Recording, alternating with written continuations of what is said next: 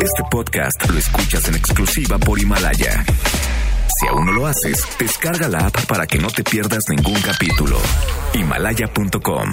Son las 7 de la noche en la Ciudad de México. Bueno, casi. Y luego de seis años. Es muy importante que en este momento la gente revise sus instalaciones de gas.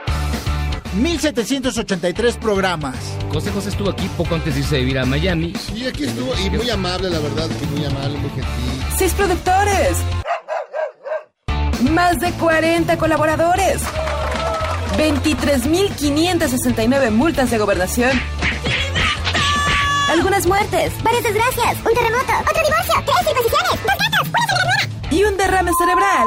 Inicia Charros contra Gangsters. Con José Luis Guzmán Miyagi, igual de malo. Y Jairo Calix Albarrán, igual de rosa.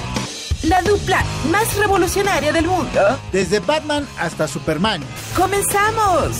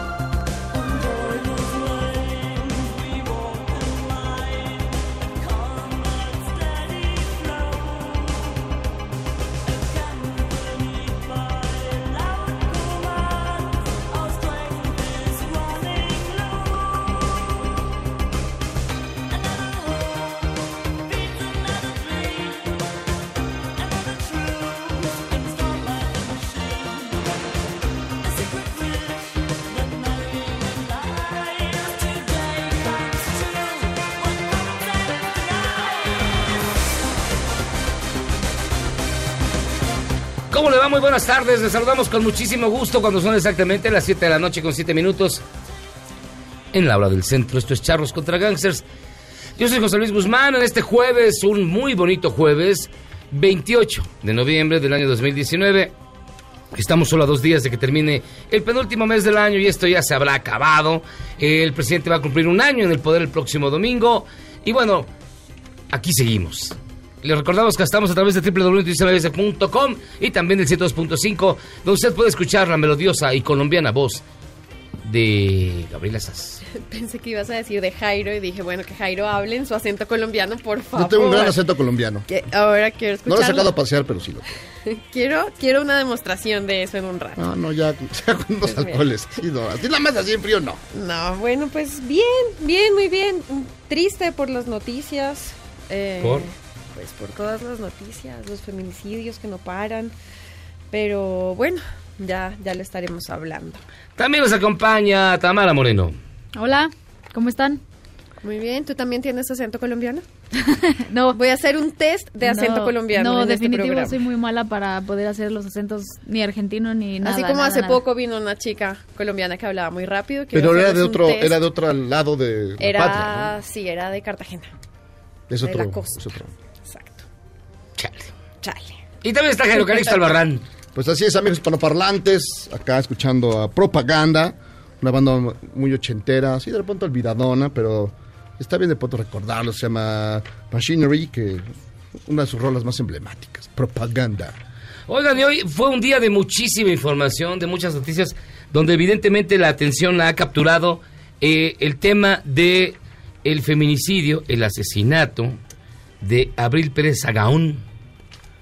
Un caso impresionante que vamos a tener a, a te- a platicar con nuestro compañero Juan Carlos Alarcón, que tiene todos los detalles. Y miren, les vamos a dar datos que no tiene nadie, porque sí, el tipo, Juan Carlos García, vino a este programa. El presunto, es que hay que explicarle a la gente. El presunto feminicida. Autor, no, no, ya, ya le estoy dudando porque lo seguíamos en Twitter y tenemos unas capturas de pantalla de Twitter que no tiene nadie, ni López Dóriga.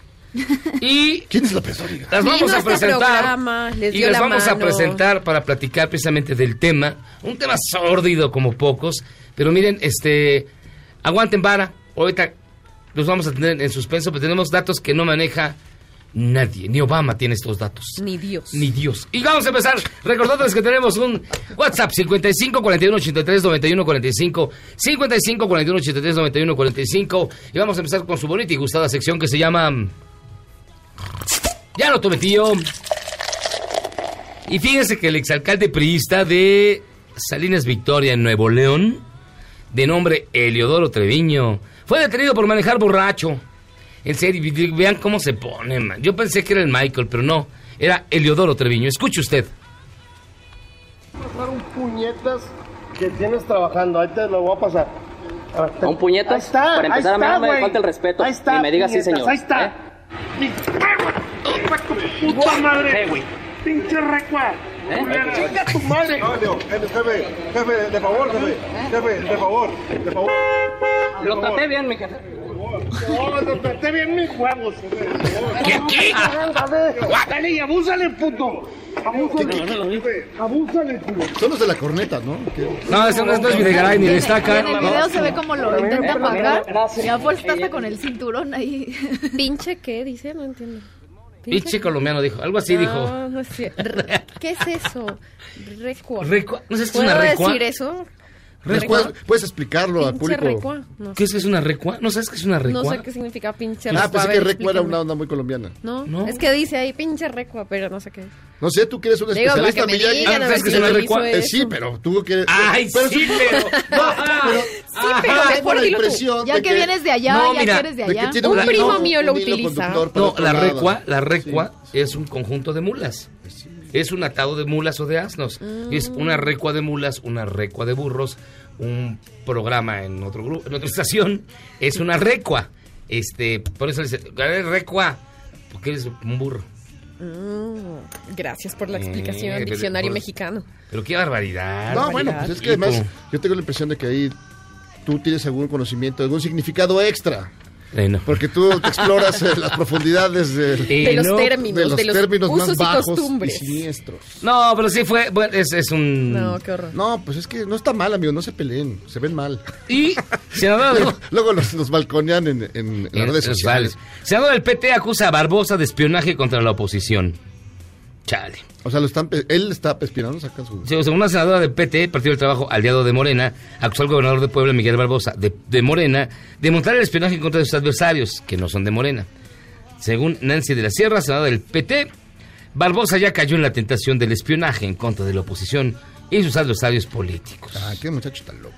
Disfrazados de enfermeros ejecutaron al secretario de Bacum, en Sonora. Qué mala onda. Y luego están ¿no? los policías que lograron bajar 14 kilos. En el, en el programa de... Pero de un camión. El camión de- En una mudanza. Sí, del camión de... A ver. el programa Policía Saludable. No, cual yo estoy muy de acuerdo. O sea, bajaron ca- cada uno 14 kilos entre los dos ah, 14. eh, es- ajá, en ese programa están inscritos los policías que quieren ponerse eh, en forma, forma. tanto salud física como mental, y entonces eh, se comprometieron a poder eh, bajar de peso y cambiar sus hábitos alimenticios y lograron bajar 14 kilos. Pero a ver, son mil policías los que lograron bajar 14 kilos. De hecho, los 14 entre los mil. Entre los mil. Entonces, Un gramo. cada quien bajó 1.4 gramos. Y ahora que vienen las fiestas, un- las van a subir. eh, todo es un récord. No, Pero pues, 14 kilos sí es un buen. O sea, sí no es. No, sobre no todo en tan poquito tiempo. ¿no? En cuatro meses, En cuatro 14 meses. kilos es mucho. Yo bajé 12 kilos en un mes y medio. Sí, Bueno, pero eso, eso de repente es Y por con otras drogas. situaciones. Había que- Y con había- medicamento había que checar- había que checar la báscula. No, de verdad. Y bueno, Julián Levarón convoca a marchar este 1 de diciembre en contra de la violencia. Y a Julián Levarón se, se unen ya varias agrupaciones, partidos políticos. Y todos van a marchar del Ángel de la Independencia al Monumento a la Revolución el próximo domingo, precisamente cuando se cumple un año de el, digamos, de la llegada al poder de la actual administración. La cita es a las 11 de la mañana en o sea, el Ángel de la Independencia. ciudad. Sí, porque además van a estar todos los acarreados, digo, todos los este que van a celebrar a Andrés Manuel en el Zócalo porque va a dar un mensaje. Y por otro lado, Y- todos los inconformes. Y luego va a haber bailongo. Ajá. Va a haber un bailongo ahí en el Zócalo, pero luego de este lado van a estar los inconformes. Va a ser una pesadilla de domingo, así que, Pero está bien que la gente marche. por Así sea supuesto. una pesadilla para los que no se unen a las causas. ¿Está bien? claro que está bien, que Bueno, lo dices por estoy de el, acuerdo. el tema colombiano que se puso feo. Y en Colombia y en los otros países Oye, de ¿qué pasó en. Colombia? No, pero en Colombia está ahorita el tema En Colombia está muy muerto, feo y el chico que pues que salió muerto después de un eh, enfrentamiento con el SMAT, que son estos policías que traen mucha eh, Sí, están muy... Este, sí, como sí, muy protegidos que Robocops. parecen Robocops, pues ya eh, determinaron medicina legal que fue un asesinato. ¿Es en serio? Es en serio. Pero además fue el tema en Con los un arma. que es lo tema- mismo que ocurre en Chile. Que es lo mismo que ocurre en Chile, que bueno, ya llevan varios meses en las calles. Pero este chico recibió un impacto en la parte de atrás de su cabeza. Se llama Y nuca. ya- No, va más arriba. No tan abajo, un poco más arriba. En el cráneo. En, el, la mollera, en la mollera. No, la Eso, ahí donde, aquí, ahí güey. donde tú tienes eso. ahí una arruguita. Bueno, le dispararon en la cabeza. Y, Le dio un tiro en la eh, cabeza. Y ya determinó medicina legal que sí que fue un asesinato. Así que pues se pone complicado. ¿Y por la qué? situación. ¿Por Digo, qué? ¿por qué marchaban? ¿Por qué le dispararon? O sea, ¿qué, qué originó que se enfrentaran este policía y este chamaco? Pues porque claramente no interesa que la gente esté en la calle, que reclame. Hay muchos, hay muchos puntos de reclamo en las marchas, eh, empezando por los asesinatos a líderes, los- las masacres a indígenas, unas reformas que se quieren hacer en cuanto al sistema de pensiones y el salario mínimo para los jóvenes, que lo quieren reducir a un 70%. Hay muchas, eh, hay, hay, digamos, muchos puntos por los cuales se empezó a unirse gente a la protesta.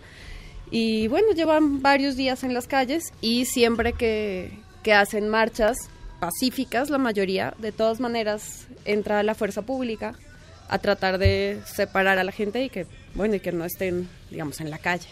Así que esto es lo que ha sucedido. Y ya nos dice Oscar días. A. Salgado a través del Twitter, recordamos que tenemos una cuenta de Twitter, arroba Jairo Miyagi, que dice que el marido de Abril Pérez estuvo algún día de visita con ustedes. Ya me dan miedo, están bien salados, puras desgracias los rodean. No, bueno, pues es que uno Fue hace no- justo un año. Fue hace eh, justo un año. eh, Y justo también en jueves, porque pues sería el, el- el Black, Black Friday. Friday. O sea, ¿tú lo recuerdas Sí, bien? Sí, porque Sí. Yo también. platicamos de e-commerce, de cómo habían aumentado las ventas en línea. Hace exactamente un año gente- estuvo aquí. Vino porque él era el CEO de, De Amazon, Amazon. y vino a contarnos sobre las ventas en línea. Yo me acuerdo también.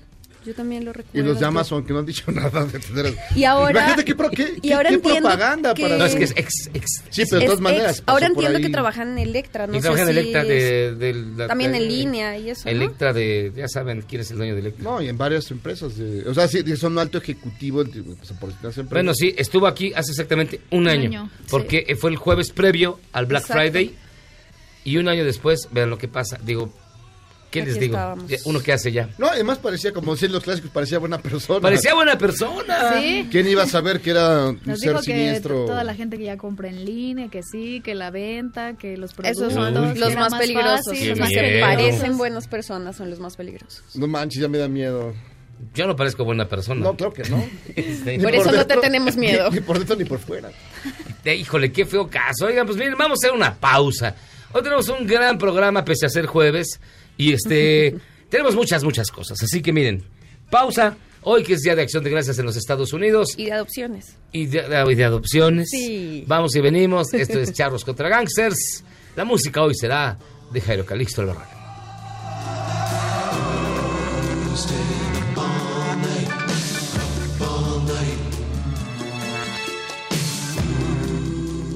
¿Eres un chavo ruco en proceso de actualización? Charros contra Gangsters te trae la mejor música luego del corte para que apantalles a otros chavorrucos menos informados. Este podcast lo escuchas en exclusiva por Himalaya.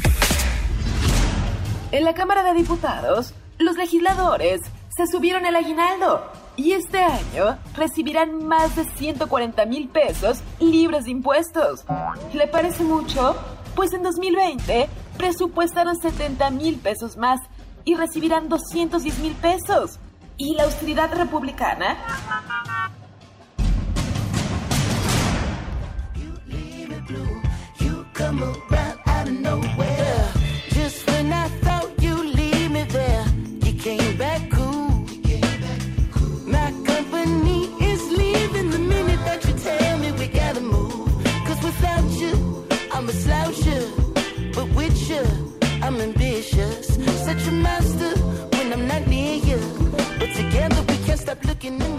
Pues estamos aquí en Charles contra Gangsta escuchando al, eh, bueno, el nombre del momento, Mark Ronson, que cada vez que hace una canción se convierte en un éxito.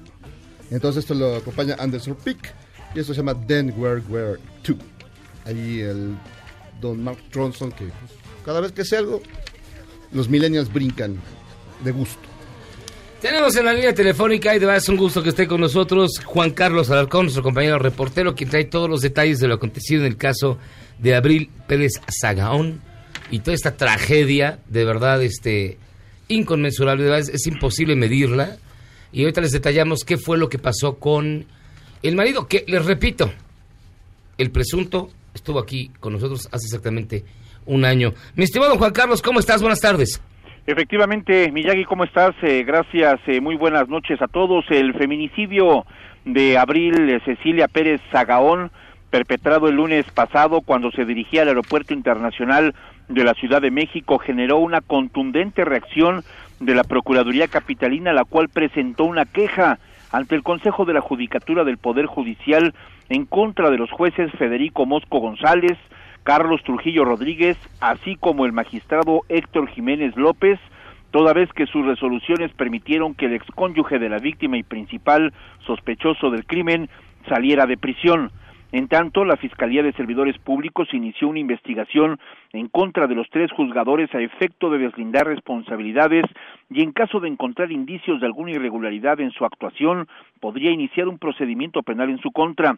El vocero de la institución, Ulises Lara, explicó que la queja permitirá al órgano de control interno del Tribunal Superior de Justicia analizar la actuación del juez que conoció de la causa penal, del magistrado que ordenó la modificación de medidas cautelares y la de un segundo juez de control que otorgó la libertad a la expareja de la afectada. Escuchemos.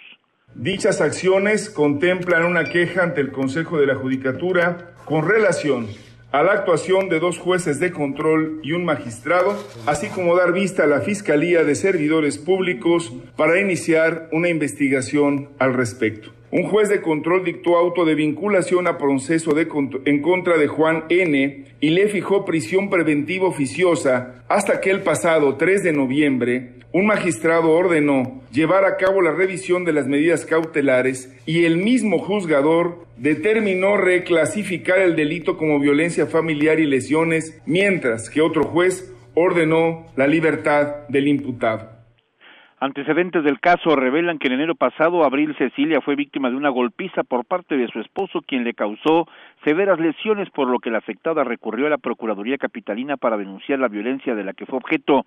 El Ministerio Público ejerció acción penal y presentó ante un juez de control al implicado quien fue vinculado a proceso por el delito de tentativa de homicidio, situación que lo llevó a la cárcel. Después de diez meses, el 8 de noviembre pasado, el imputado quedó en libertad y el lunes 25, mientras se realizaba la marcha contra la violencia de género, Abril Cecilia fue asesinada en la alcaldía Coyoacán. Ulises Lara sostuvo que la Policía de Investigación desarrolla en este momento todos los esquemas de seguimiento para concretar la captura de las personas implicadas en el feminicidio. La queja presentada por la Procuraduría General de Justicia se inserta en un contexto de violencia contra la mujer, lo que generó que la jefa de gobierno emitiera una estrategia con acciones concretas para erradicar este fenómeno en la capital del país. Y es el reporte que tengo. Mi estimado Juan Carlos, oye, pero ¿y, y, y el presunto Juan Carlos García dónde está? Esa es una buena interrogante que tiene ahora la, la Procuraduría de Justicia Capitalina, pero más allá de las acusaciones o de las sospechas que pesan en su contra, lo primero, Miyagi, será detener a las personas que ejecutaron el crimen.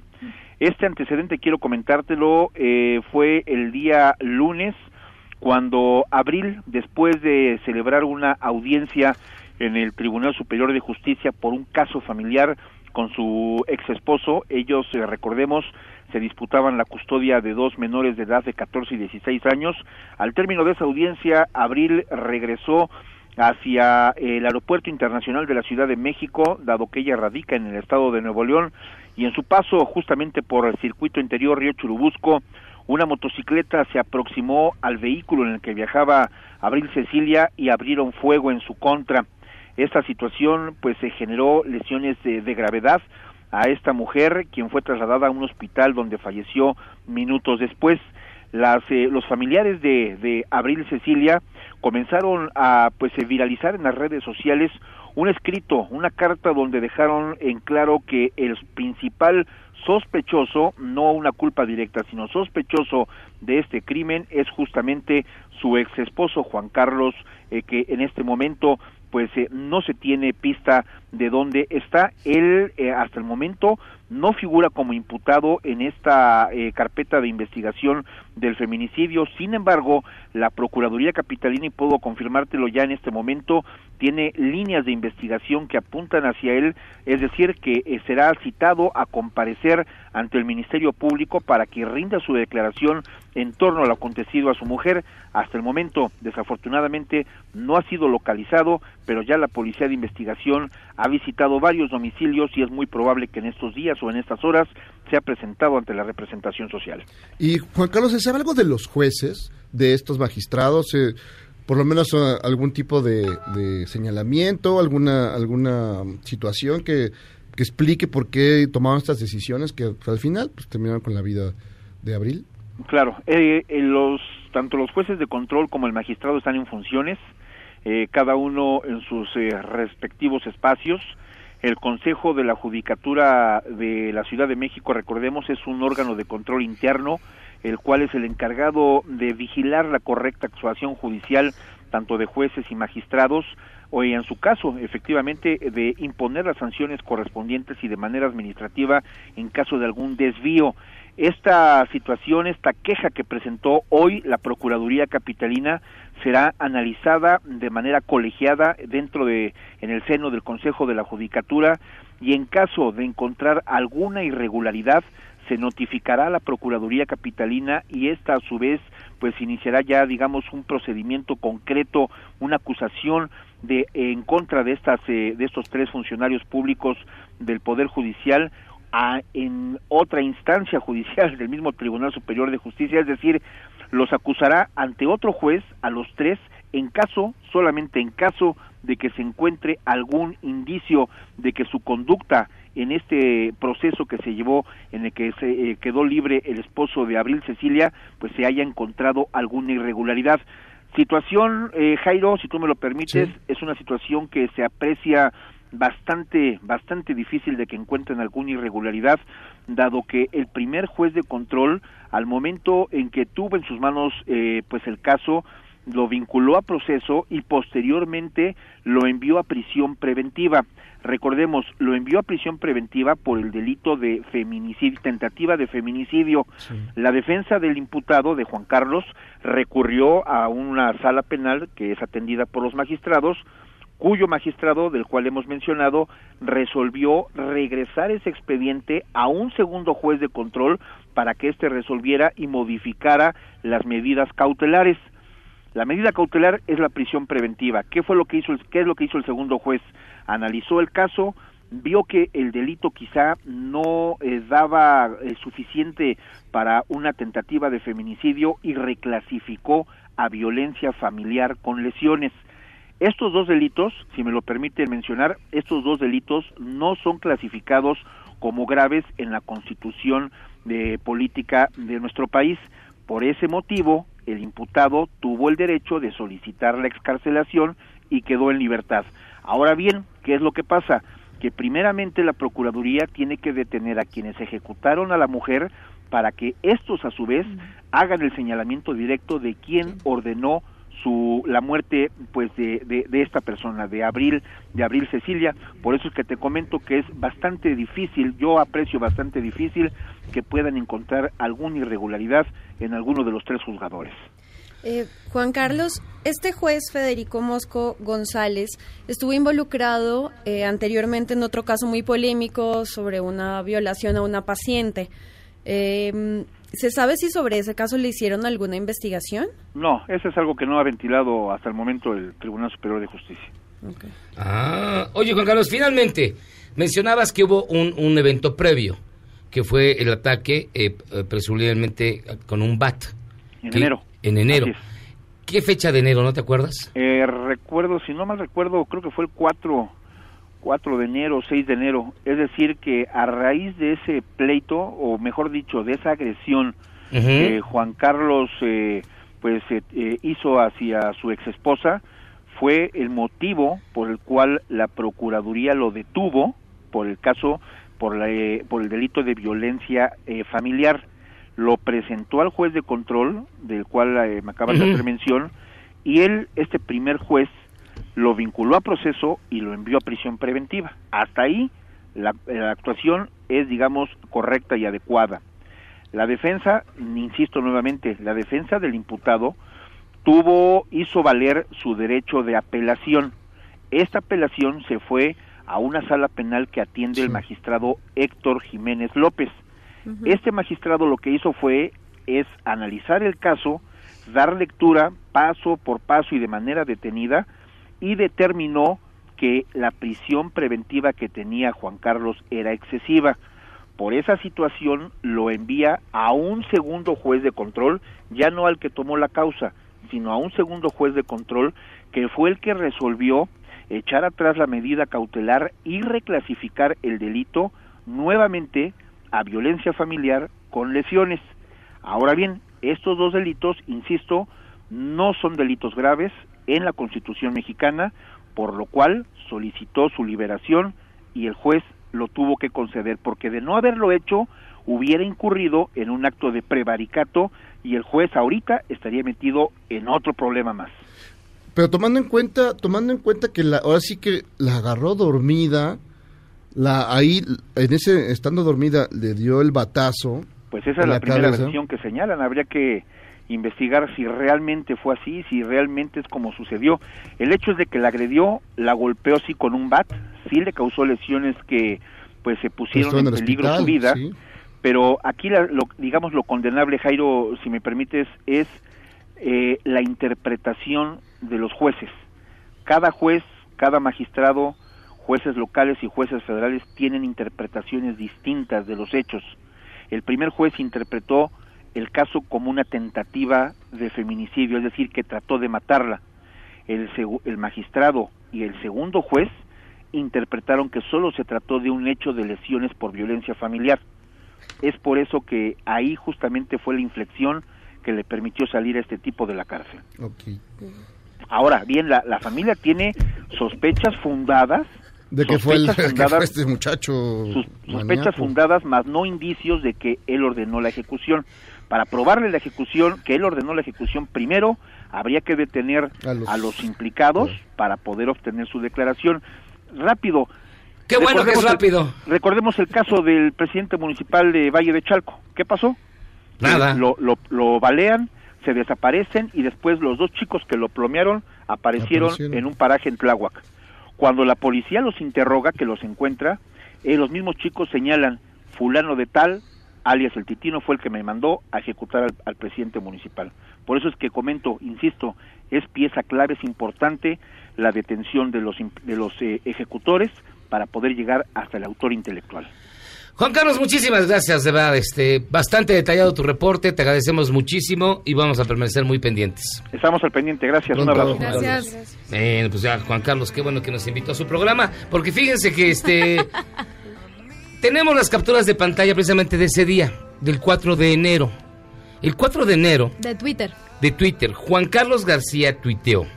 Y voy a leerlo todo esto, tenemos las copias, las tengo en la manita, de la captura de pantalla del 4 de enero del año 2019, el cual Juan Carlos García puso, Abril Sagaón me acuchilló y me mató, mi sangre por todos lados, una foto de un Charco. charco hemático, dirían los especialistas. Lo que está bueno es que me mató. Espérate, luego dice, Juan Carlos García vuelve a titular mi muerte y, y le pone a Abril Sagaón. Luego dice, Y es una foto mi esposa me mató con su amante, tal cual dice el texto, pero antes me robó mi dinero y 26 años de mi vida. Esto fue a las 5.38 del 4 de enero de este año 2019. Es decir, después aparece el Twitter de un amigo que dice, el control de la cuenta de mi amigo, este hombre Juan Carlos García, ha sido retomado por Abril. Él no escribió esos tweets desde ayer. Asegura este hombre en este tweet que su estado ha sido declarado como grave y está a la espera de donadores de sangre, ya que en el intento de homicidio perdió bastante. Todo parece apuntar que incluso en el tweet Juan Carlos García quiso acusar a su propia esposa Sí. de que fue ella quien lo agredió cuando fue O sea, al se- revés. Se estaba desangrando y tuiteó. Sí. Es- No, en eh, a veces resumen. es una práctica muy común entre, entre los eh, Agresores. agresores, golpeadores, porque porque es eh, tratar de limpiarse y es muy común. Hace poco eh, tuvimos el caso de, un, de una pareja de gente del espectáculo que cada uno ponía no fotos de sus respectivos golpizas. La del el cuate mucho más fuerte, mucho todavía estaba ahí, ahí chillando. O sea, es una cosa, es una práctica muy común. Entonces, este, aparentemente, de acuerdo al seguimiento de la investigación, el día que Juan Carlos García atacó a su esposa con un bat y que motivó todo el inicio de las medidas cautelares, él quiso hacer pasar, y tenemos los tweets para probarlo, las capturas de pantalla de esos tweets, de que él intentó hacer pasar que la agresora había sido la ahora, la ahora ex- oxisa Abril Pérez Zagaón. Hay que, hay que esperar que ocurra lo que nos comentaba Juan Carlos, Pero, este, ah, que agarren a los, a los asesinos No, materiales. y ahora vinieron aquí a la ciudad porque él ya la esposa ya vivía lejos con los hijos, vinieron aquí para No, que les hicieran Monterrey. unas pruebas psicológicas a los niños y de camino al aeropuerto fue cuando la balearon. ¿Por qué no venía con protección? Sí, no, lo que sucede es que cuando él lo liberan, él vuelve a pedir la custodia de los niños. Entonces, ella estaba aquí en la diligencia una vez más por la Pero custodia además venía de cada los tanto, niños. cada tanto la, la obligaba. Porque por- tenía que venir al juzgado a ver lo de la Mira, lo bonito es que al final Juan Carlos en su propio tuit dice, cometí un error de hacer pública parte de mi vida personal. Agradezco mucho a todos los que me han apoyado y mandado palabras de aliento. Me encuentro estable. ¿Esa Gracias, No, que estaba fue? muerto. Yo no ¿Esa qué fecha nada. fue? Esta fecha no tiene fecha. 4 de enero, el 4 O sea, de el enero. mismo 4 de mismo enero día, ya el mismo- estaba bien, repuesto, tuiteando Fíjate, que se el mismo- el mismo- resucitó. El mismo 4 de enero, después de mandar una foto de, de donde que era su sangre que lo habían matado, cuando él había sido el agresor, el mismo 4 de enero que un amigo suyo este, dice que está Que no, es su, que no están usando su cuenta él. y que está él en, en el hospital y que se encuentra estable a la espera de donadores de sangre, ese mismo día él retuitea y dice que está bien, que, que- que gracias y que no debía se haberlo hecho. arrepintió de poner eso. Pero en realidad lo que se sabe ahora es que el agresor fue él y esto se está adquiriendo Y que cada vez aquí. más. Y entiendo que estuvo aquí hace un año. Por el lado judicial, justamente el hecho de que ella estuviera dormida cuando la agredió con el bat fue lo que hizo que cambiaran de intento de feminicidio a agresión A tentativa. familiar. Sí. No, al- a que por eso fue que lo liberaron, porque Ah, supuestamente estaba dormida. A lo mejor Entonces, si algo- estaba la- así dormida, la ¿por qué despertaba la iba a asesinar? Así la despertaba yo, decía. Es- De hecho, si ustedes quieren ver las capturas de pantalla que tenemos en nuestra unidad de investigaciones Paco Stanley, que hizo este trabajo increíble, están ya en nuestro sitio arroba Jairo Miyagi para que ustedes vean eh, los tweets que Juan Carlos García, el día que agredió a su esposa con un bat, puso. Están ahí a disposición de todos para que vean cómo estuvo este rollo. cosa más Esto no lo tiene ni López Dóriga, así que vamos a hacer una pausa. Ya ni se acuerda de López Dóriga. Pero eso acuerdas no tiene ni Loret. Ni ¿Quién es Loret? Jesucristo, déjalo en Jesucristo. Eso no lo sabe ni quién, ni Ciro. Ni Broso. Ah, no, Broso no puede. A Broso ya lo corrieron. Este, que H tampoco tiene programa, ya también lo corrieron. Entonces, pausa. Estamos quedando solos. Vamos y venimos. Qué barbaridad.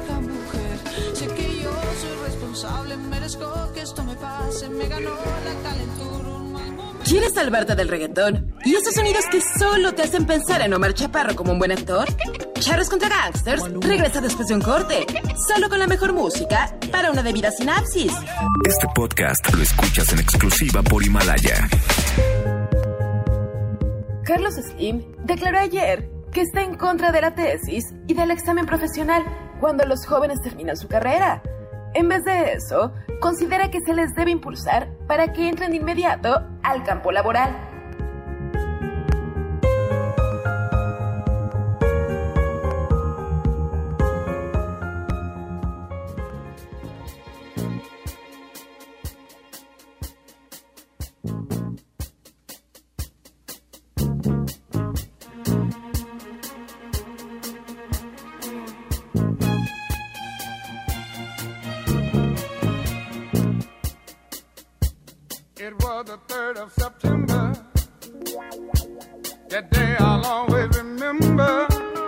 Yes, I will.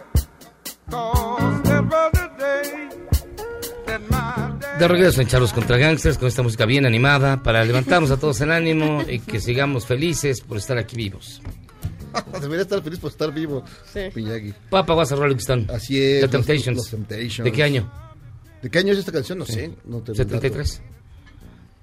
Bastante buena, ¿eh? George Michael es un cover bien chido. No, No sé si pues te es, una, acuerdas. es una gran rola. Una es gran una- rola. Papa was a Rolling Stone. Es la que me canta mi hijo. No. Oiga, fíjense que hay muchas llamadas, pero bien rápido. Jimmy de la Cotorra, no manchen, charros contra gangsters. Provoca violencia intrafamiliar y chance hasta daño cerebral profundo. Alejandro, antes de nada, un beso tronado a las reinas que acompañan a los dos charros más informados y que se ensartaron a los otros noticiarios con sus noticias y notas exclusivas. Esta no es exclusiva, ¿eh? O sea, esta no la tenía nadie. Esta investigación del tuit del, del presunto. Es la, es la primicia. Porque la creo primicia. que solo vino aquí de Porque todos más- los programas. De todos los programas que hay en el cuadrante que usted se puede imaginar en, en todo el mundo mundial, solo estuvo aquí. Y aquí preguntan, curiosamente, aquí preguntan a qué vino. hace exactamente un año vino a hablar de la venta en Del Black internet Friday. en Black Sí, Friday. Justo a, el través de, a través de Amazon. A Justo el jueves. Pero Justo fíjate, a lo mejor- previo. Y no nos, nos engañó porque dijo que nos iba a dar, ay, para que, que tenga más A las descuento. tarjetas, No nos las dio nada. tarjetas que nunca No, llegaron, nunca sí, cierto. llegaron. A ustedes no les llegó la suya.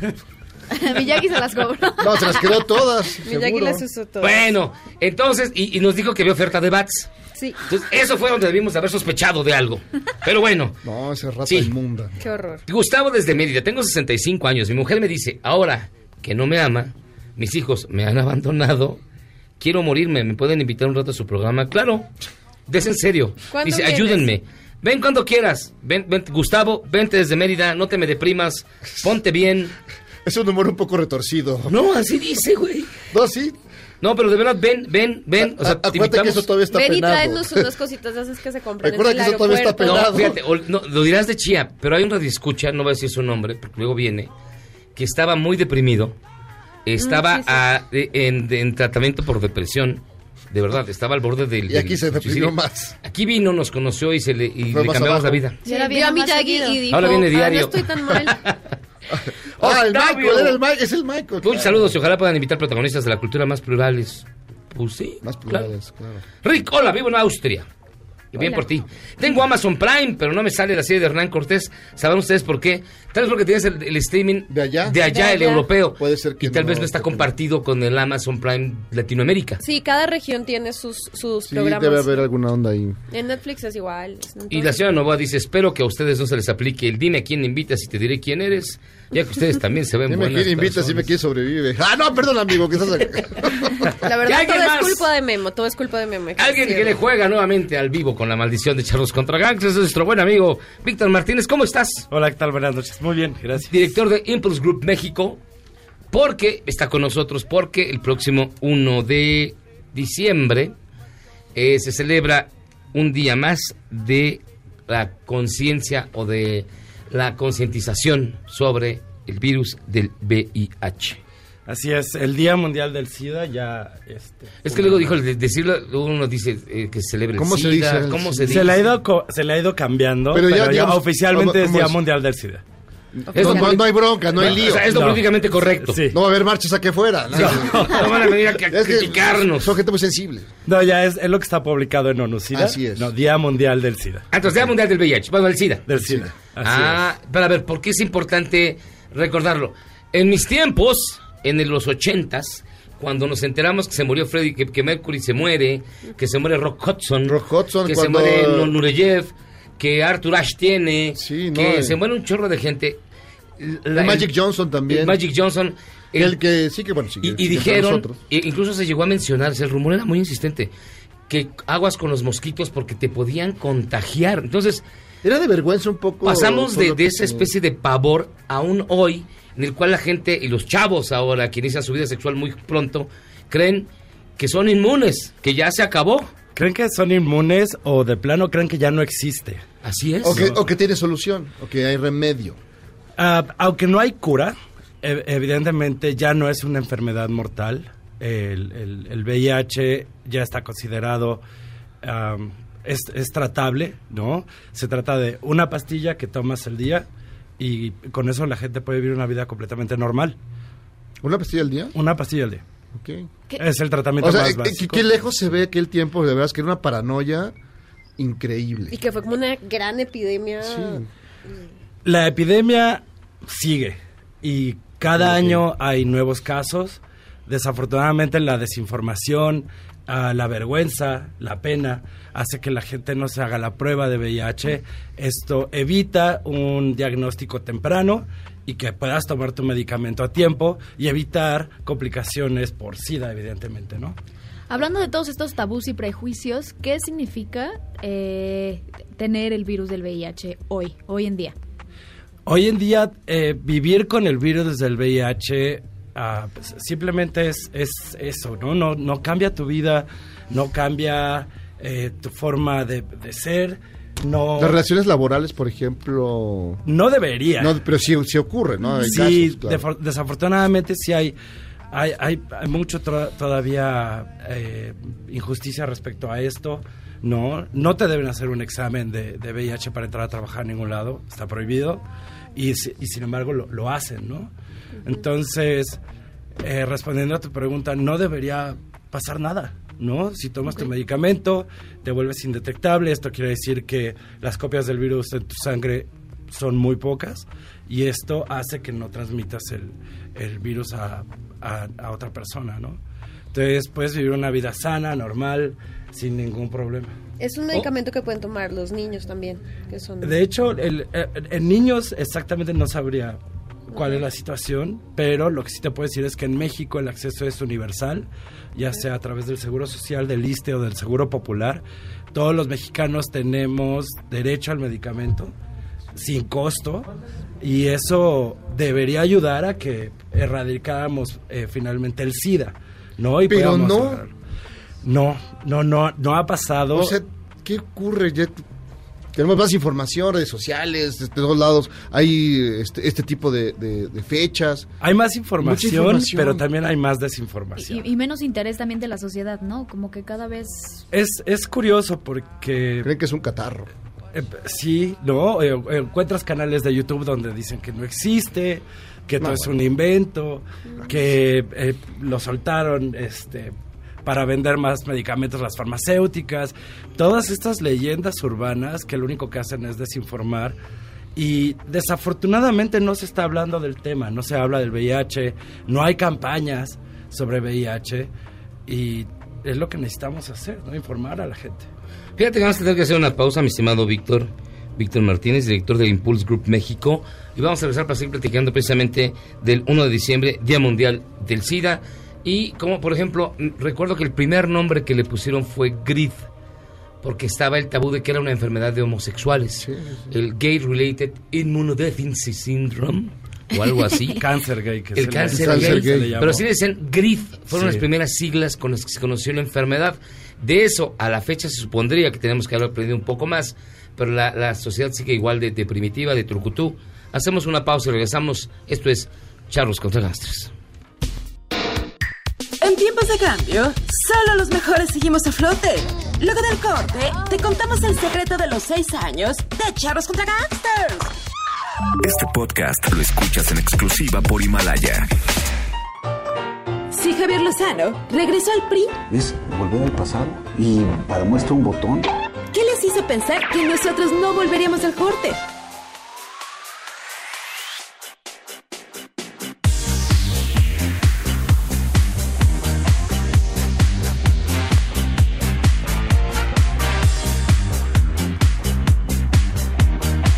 Estamos aquí en Chas contra Gante, regresando con algo más movidito. Sí, qué padre, güey. o sea, Pablo Rosales es una gran rola, pero estaba muy Pero down. estamos en... Nos pusiste a bailar. Hubiera puesto güey. una, una de Freddie Mercury que se llama Love Me, Love Me Like There's No Tomorrow. Que está bien bonita la, la animación, no sé si la has visto. De una pareja, de una pareja del mismo sexo, que uno de ellos tiene, tiene el virus de VIH y el otro no. Y la canción es hermosa con la voz de Mercury que precisamente murió. Sí, es como en las células de la sangre y Eh, está. Es, es un gran video. Pueden buscarlo, búsquenlo, está en YouTube. Está súper chido. Ahora sí continúa Jairo. Pues nada más son, eh, eso se llama Infernus, son los Wookiees, nuestros buenos amigos que, que sí saben hacer eh, ruido y reivindico la cultura del DJ a través de ellos. Víctor Martínez, director de Impulse Group México. Estábamos en. ¿Qué ha cambiado y qué no ha cambiado? ¿Qué ha cambiado? Tenemos acceso ¿no? al medicamento, hay más información. Eh, desafortunadamente hay más casos, ¿no? También. No- nos platicabas que los medicamentos son completamente gratuitos y que no es un proceso largo por el que tienen que pasar para obtenerlos. Son completamente gratuitos en la clínica Condesa o ya sea en el Seguro Social o en el, en el ISTE. Eh, son gratuitos y el, y el proceso realmente es sencillo. No son meses ni días, ¿no? Para, para que te atiendan. O sea, el diagnóstico es rápido y... El- ya ahorita hay muchos lugares donde se pueden hacer pruebas rápidas. Aquí en HF es uno en Darwin 31. El resultado te lo dan en dos minutos. No necesitas ir en ayunas, nada más te dan... Deben ser los dos minutos más largos de la historia. sí. Te hacen un piquetito en el dedo y con eso, ¿no? Y hay, hay muchos lugares donde se, los puede, se puede hacer la prueba gratis. Gratis, está muy bien. ah, ¿tú quieres No, no, Es que, eh, decías, la clínica Condesa eh, están sensibilizados para este tipo de situaciones. ¿Cómo está en otros lados? En, en el IMSS, en el ISTE, en- digamos, hay sensibilidad. O, a ver, que usted no está acidoso, te- tenga su pastilla y adiós. ¿O no? Vea, la- la verdad es que el, el- seguramente el, problema en el IMSS, en el ISTE, no sabré es, pero es el volumen y que no solo tratan eso, ¿no? La clínica Condesa es una clínica, clínica especializada eh, para tratar a, a- a personas que, que viven con VIH y pues evidentemente tienen un trato distinto porque saben que algunas personas pues no le están pasando tan bien, que a, a veces al principio puede ser como una noticia complicada, pero conforme va pasando el tiempo y la gente se da cuenta que puede llevar una vida completamente normal, sana, porque además eh, les hacen chequeos cada seis meses y reciben pues el tratamiento médico que muchas personas deberíamos estar como al pendientes de nuestra salud, ¿no? Sí, Víctor, nos, nos decías ahora que tenías algunos datos que nos podías compartir un poco para situarnos en la realidad de, lo De- que es esta sí, desde el primer diagnóstico en, en México se, han, eh, se tiene conocimiento de más de 260 mil casos de personas con- que viven con VIH. Eh, lamentablemente ahorita le- lo que hablábamos sobre la prueba es que más o menos 4 o 5 de cada 10 personas que viven con VIH no lo saben. Y esas son las personas que están haciendo que la epidemia Claro. continúe. Porque si todas las personas que viven con VIH se medican y son indetectables, se evita la transmisión y se acaba el problema. Tenemos ahorita las herramientas para terminar con la epidemia y no lo estamos haciendo. ¿Tú recomiendas que alguien que digamos, y nótense las comillas, está sano, se haga periódicamente eh, eh, análisis de, de- del Claro, de- de- de hecho, yo me hago uno cada seis meses. Eh, lo que Porque llevo una vida muy, es- muy, muy extraña. Es cada seis meses o cada tres, dependiendo Cada de... 10,000 kilómetros. De tu vida. Ca- o No, cada sí, 10 mil cada- kilómetros. cada diez exacto. acostones. No, es que mira, luego, luego no sabes y, y no sabes con quién anduvo, con quién tú estás. Entonces, y le digo, ay, te muestro Bueno, que tu amor lo- y no uses condón. lo Entonces, ideal es si tener un condonazo, su condón, No, su pues, es condón. que a veces no se puede. Entonces, por eso yo sí recomiendo que de veras lo hagan con cierta periodicidad, aunque sean, este, no se consideren grupo de riesgo. Háganlo, la vida es muy cruel. Mejor vayan, no pasa nada. No total, pasa nada. Sí, porque a veces puedes tener tu pareja estable y entonces ya no, so- no usas condón y, y, Y de repente pasa. esa pareja No estable, pues no tú no sabes diablo, no es el todo. Sí, no, luego el diablo mete la cola y quién sabe. Claro, porque no, no, o sea, no solo estás teniendo relaciones Ojalá sexuales con esa persona, sino con todas las personas Con las que, que tuvieron. Claro, claro. Exacto, cada uno a Y en mi su caso salud. son decenas. Oye, y este año la campaña, el lema es las comunidades marcan la diferencia. Así es, nosotros somos la, la comunidad LGBT, ¿no? Eh, somos los que tenemos que estar marchando al frente de, de- de todo esto, eh, que al final pues, sí es una lucha contra la epidemia, no es en tanto contra la enfermedad, sino contra la epidemia. Claro. ¿No? Y hay, desde a partir de mañana hasta el domingo, hay muchísimos eventos. Ok. Casi todo se trata libre. Eh, mañana eh, nosotros vamos a tener la grabación a TED Talk eh, en el Monumento a la Tolerancia, digo, en el Museo de la Tolerancia. Eh, se van a iluminar los monumentos de la Ciudad de México de color rojo el viernes. También el, el domingo, que es el día primero, va a haber una proyección en la glorieta de, Insurgentes de una película. Tenemos otra en el Cine Diana, esa ya se nos acabaron los boletos. Pero todo el fin de semana va a haber muchos eventos. Hay un stand-up igual el, el- el día domingo ahí en la Alameda. Van a empezar desde las 10 de la mañana eh, con HF Impulse todo con la, la intención de hacerle llegar la información a la gente y no de la misma manera aburrida, sino Sí, sabemos que tenemos que bajar la información de otra forma porque no nos están haciendo caso, ¿no? Tenemos que llegar a más gente. Víctor Martínez, director de Impulse Group México, muchísimas gracias por estar con nosotros. ¿Qué película van a pasar en Insurgentes? Eh, la película se llama... On the Band Played On. No, esa es muy buena. Ahí, ahí va, Esa es buena. Además fue de las primeras que Bueno, salió con es ese muy tema. buena, con Richard Gere incluso. Richard Gere que tenía, sí, Ay, que es muy conmovedora. Es muy No, y muy ruda la gente. con todos la he los- visto, En San. Francisco. The band played on. Sí. Y la banda seguía tocando, pues. La película se llama Vivir No deprisa, amar despacio. La glorieta Ah, de los insurgentes, 18.30 horas. Pues muchísimas gracias, mi querido Víctor. Gracias a ustedes, Gracias. muchísimas gracias. Ustedes no lo pueden creer, pero ya se acabó una hora completita de este programa, que rápido. Así que pausa, vamos y venimos. Esto es Charros contra Gangsters.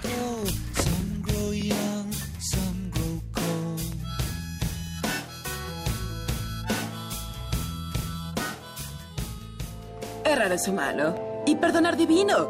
¿A poco no se siente chido negar que fuiste uno de los 30 millones? Si aguantas este corte largo pero ancho, descubrirás Este podcast lo escuchas en exclusiva por Himalaya.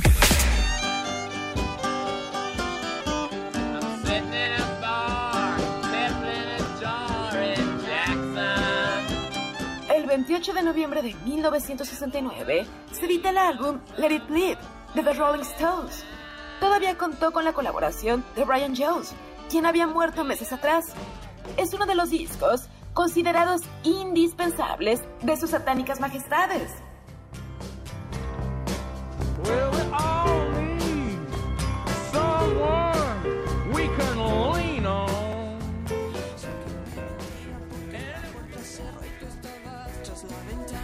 Llorando, mi amor, yo no puedo estar sin ti. Otra oportunidad. Reconozco mis errores, me porté como un patán. Regresa a casa, yo te lo pido, regresa a casa. Te necesito con todo el alma. Arrepentido estoy, me niego a perderte. Cuánto De vuelta en Charros contra Gangsters. Sí, hoy se cumplen 50 años exactamente, hoy día por día, de que salió a la venta el disco Let Bleed de los Rolling Stones. El último que contó con la colaboración del maestro Brian Jones y que se convirtió quizás en el primero de una serie de cuatro discos que son los mejores de la banda, que continúa con el Sticky Fingers, con el Exile on Main Street y que se hace y que se convierte quizás en el, conjunto de discos más importantes de The Rolling Stones. Hoy hace 50 años salió y el próximo sábado en- con el Checo Sound vamos a hacer un programa especial sobre el Let Bleed de sus satánicas majestades, The Rolling Stones. ¿Y qué estamos oyendo, Jairo? Estamos escuchando a Gran Sur, esa, esa buena banda que están am- amigos como el Cha. Y, eh, ¿Suena bien? Suena bien. Esta es quizá la más leve, quizá un poco más pop de las eh, canciones que trae esa- ese disco. Pero eh, Gran Sur tiene, tiene buena, muy buena calidad, un, un gran trabajo, gran producción. De hecho, fíjense que les tenemos una sorpresa. Gran Sur, que son Iñaki y el Cha, platicamos con ellos todo un programa. Es la primera persona a la que le dedicamos un programa entero. Y, vamos a- y platicamos con ellos de su historia, la música, sus proyectos que van de moderato a fobia, sus orgías, su salud, sus hijos, los instrumentos que tocan. Y además ellos van a producir y tocar en nuestro en la canción que estoy escribiendo de reggaetón.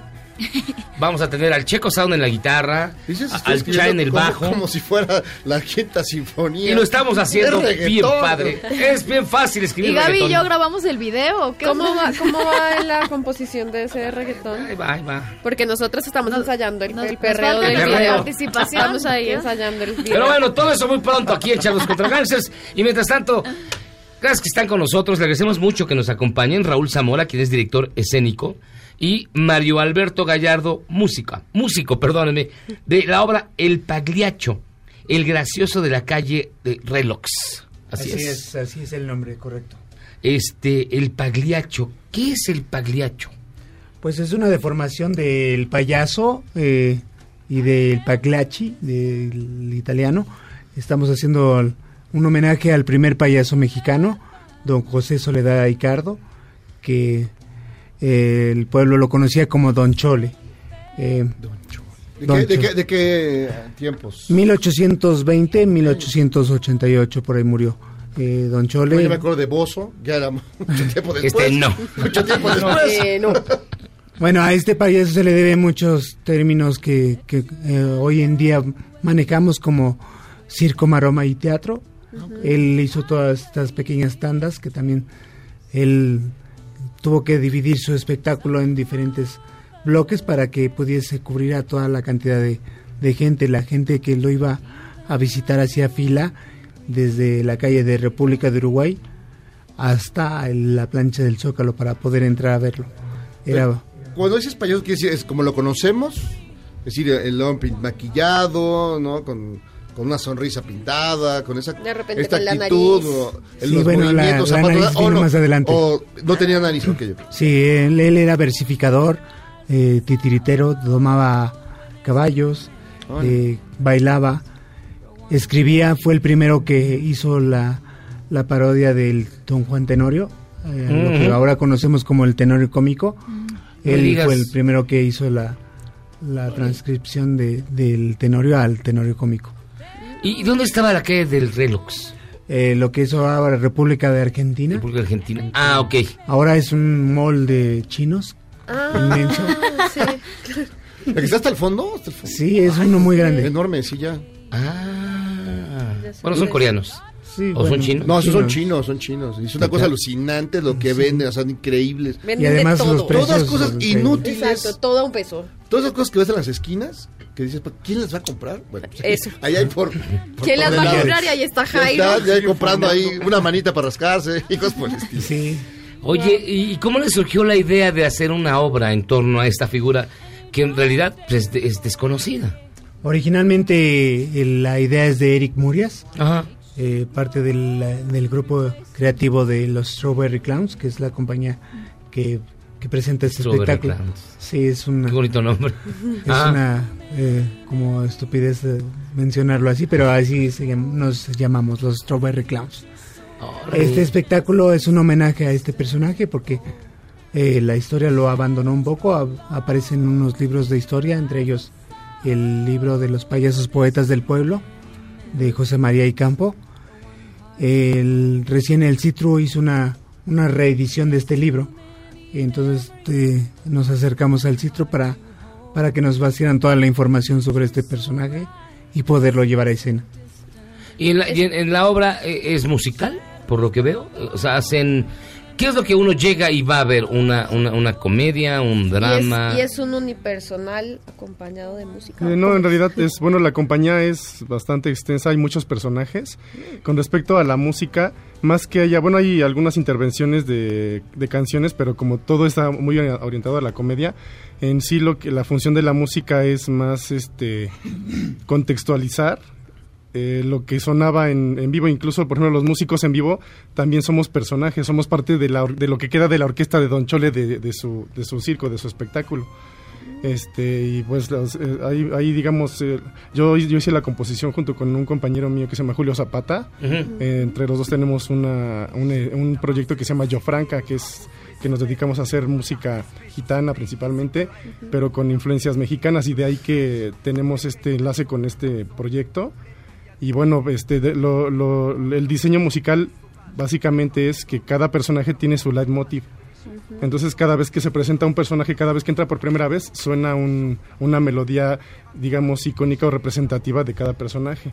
Y conforme se va haciendo, este, digamos, eh, las, eh, las acrobacias y demás, empezamos a combinar de igual manera los, los temas.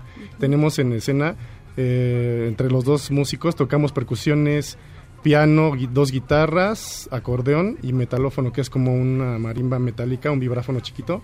Muy- Metalófono. metalófono se llama. Suena un poco metálico, quién sabe por qué. Sí. es muy bonito, suena muy bonito. ¿Y es en un espacio no convencional o dentro de un teatro? Estamos en el Teatro Julio Castillo del Centro Cultural del Bosque, eh, para los que no lo conocen, es a espaldas del Auditorio Nacional. Es el teatro pues el que sigue después del Lunario, el más grande. El más grande. Es- tenemos funciones sábados y domingos 12.30 del día. El costo es muy simbólico, cuesta 80 pesos la entrada, con descuentos para los estudiantes y las personas de la tercera edad. El precio es muy barato porque es una conversión con el IMBA. El IMBA, nosotros metimos este proyecto para, para que concursara y el IMBA lo apoyó y dijo, bueno, vamos a ¿Y, cuál ha sido la reacción hasta el momento de la gente? Que O sea, están teniendo lleno, les está yendo bien. Van payasos a verlos. Van payasos a verlos para aprender. Y dicha uno y dicha dos, ¿no? Pues payasos como sí, como tal, no, no he visto ninguno maquillado, pero vestido, ¿eh? Seguramente van- alguno van- colado, sí. Sí, van de, de, de, camuflajeados, Sí. sí. Van en traje de civil. De civil. Cuando, sí, cuando van de traje de civil, los reconoces cuando se les sale un gas, sale confeti, entonces ahí los reconoces. Ahora, ha, ha- ha cambiado, ¿no? La, la, la, la representación, la manera en la que vemos un payaso. Antes no concebíamos una fiesta, un, un momento con, con gente Sí, disfrazada justo la obra habla de esto, ¿no? Sobre... Hoy en eh, día, ¿cómo, ¿cómo ha cambiado este concepto? Sí, bueno, el- me preguntaban cuál era la diferencia entre el, clown, entre el clown y el payaso, ¿no? Y les dije que el payaso se escribe con P y el clown con C. En realidad es lo mismo, solo lo que pasa es que en Estados Unidos se le llama clown, entonces cuando vas a- al extranjero todo el mundo te ubica como clown, pero en realidad es Y, y aquí payaso. yo he escuchado gente que es como es un poco más pretencioso, ¿no? Sí, clown, como que tiene más caché, ¿no? Que tiene algo de... Sí, bueno, la algo de diferencia- glamour, no sé. La diferencia es que el clown se dedicó un poco a estudiar cómo la comedia, cómo funciona, meterle un poco melodrama. Y Casi nunca hablan, ¿no? Los Sí. clowns. Eh, bueno, son medios ¿O me fresas a veces. si no los saludas, no. Sí. Ah. Oye, pero ¿qué hacer en tiempos como estos donde los payasos son símbolos del mal? Bueno, lo que pasa es que es una, una ideología que nos implantó Walt Disney, ¿no? Pero No, a mí, a mí desde niño me daban miedo los payasos. La, la gente que se maquilla no me... No, no, no me... Pero, pero Con en las fiestas mal con las mujeres. eran Sí. súper amigables. Hoy sí No, ya. no. Con razón te divorciaron. Siempre me daban miedo. Me escondía cuando iban payasos a las fiestas. bueno, yo soy payaso y a mí también me dan miedo. ¿Verdad que sí dan miedo? Bueno, también los reggaetoneros me dan miedo. También, por A mí me dan miedo- más miedo los reggaetoneros. Imagínate si llega uno y te Un- dice, un ya payaso tú sabes, y que tú no sepas. Padrino. Sí, corre. Eh, eh, con razón ya me saca... de- Ya tú sabes. Padrino. Este, padrinito. Ah, ayer, ayer el buen... Di, ¿Cómo se llama? Este, MC... Ciclo- Enciclopedia. Es un buen reggaetonero, la verdad me cayó bien. Oye, pero Ya entonces. ¿por qué? O sea, es que en serio, yo, bueno, conozco muchos de mi edad o niños que dicen que sí, que los payasos les dan miedo. Bueno, este proyecto quiere acercar a tanto a los adultos como a los niños a esta bella profesión que es el payaso. Tenemos muchos payasos este, reconocidos mundialmente, Por supuesto. mexicanos, y este necesitaba ser homenajeado. Entonces por eso es que montamos este espectáculo para ah, resarcir esta falla que había hecho la historia con este payaso. ¿Y qué le pasó a don José Soledad Aicardo? ¿De qué murió? Bueno, era muy bondadoso, eh, daba muchas funciones a beneficio. Ajá. Sus últimos años vivió un poco en la en la decadencia y en En la precariedad, Sí. veíamos. tuvo que re- eh, fue el primer empresario de circo y de teatro registrado por la por los libros y al final terminó rentando sus vestuarios en muy cerca de la lagunilla. ¿Y de qué murió? No, no sabemos, eso no, no apareció. Le asustó payaso. De- O sea, no, payaso. no, no, hay- no existe el dato de, No, de no, la no. fecha de su muerte. Bueno, no hemos encontrado, pero no, no aparece. Y de su nacimiento tampoco. De su nacimiento sí es en Monterrey, en Ah, regio. 1920, y está sepultado en la Basílica de Guadalupe. Era, pues, En la vieja como- basílica, seguro. Sí, como era un personaje de mucho poder adquisitivo, cuando compró su, su lugar para ser su nicho. Sí, claro. nicho. Órale. ¿Tú Y a- tienes tu nicho? ¿Mi nicho hinojosa? No, carnal, no, no lo tengo. Yo, a mí, cuando yo me muera me van a cremar, es lo que quiero. Pero luego, ¿qué? Que me, cre- que me llenen de crema. pero, pero de cacahuate. De cacahuate, güey. De cacahuate. No, oye, este, horarios y fechas de las funciones. Estamos de en sábados y domingos, ¿Ok? 12.30 del día en Centro Cultural Helénico. Digo, perdón. Centro Cultural del A ver, otra vez, no te preocupes. A ver, Cultural. otra vez. otra vez, otra vez. Este, Sábados y domingos Exacto. a las 12.30 del día, Centro Cultural del Bosque, atrás del Auditorio Nacional, en el Teatro Julio Castillo, desde ya hasta el 15 de diciembre. ¿Costo ya- de la entrada? 80 pesos. pues ya, ya les falta poquito, pues Sí. ya se acabó noviembre. Estamos por terminar la temporada, es- estamos en negociaciones con el con el Centro Cultural del Bosque para ver si volvemos el próximo año. Ah, súper bien. A retomar la temporada. Pues mi querido Raúl Zamora, quien es director escénico de los Strawberry Clowns. Mario Alberto Gallardo, músico también de la obra, y parte también de los Strawberry Clowns. Gracias por estar con nosotros. Al contrario, gracias por abrir el micrófono y poder invitar a su No, gente. No, hombre, Gracias. vayan de verdad, vayan al teatro, disfruten esta gran puesta en escena y conozcan un poco más de un, eh, de un personaje olvidadísimo de la historia oficial de México, don José Soledad Aicardo, quizás el primer payaso mexicano. Sí, yo sigo. Broso, digo broso. Y dale. No, broso, no. Ya van tres veces que ¿Qué lo- ya te deja de soñar con no, él. No, no, de Bozo. ¿Qué te pagó? Bozo, ¿Qué? Bozo era el... Bozo Bocinas. Fue el que me tocó de, también. Bueno, a ti no te tocó. No, a mí no me tocó, pero... A mí dices, no me tocó, a mí no. Pero- desde que conocí a Cepillín, Ah, bueno, me, me producía este. ah, Pero es cotorro, ahora sí que es No, cotorro. ¿Cómo va a es ser cotorro, que es cotorro. Nadie que hable así es cotorro. No, pero todas las canciones sí, sí, las escuchábamos en los noventas. Lo dices llorando. Lo dices porque lo dices llorando, Tamara. Les falta Pausa, vamos y venimos. Esto es Charlos contra ¿Por qué te pintas la cara? If you're dreaming deep tonight, I'll lie with you by reading lies. A glass of water by your salvarte del reggaetón? ¿Y esos sonidos que solo te hacen pensar en Omar Chaparro como un buen actor? Charros contra Gangsters regresa después de un corte, solo con la mejor música para una debida sinapsis. Este podcast lo escuchas en exclusiva por Himalaya.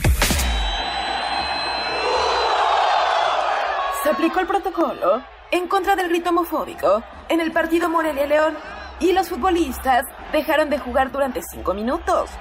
Serán dos llamadas de atención anunciadas en el sonido local. Y si se reincide, los equipos serán sacados de la cancha.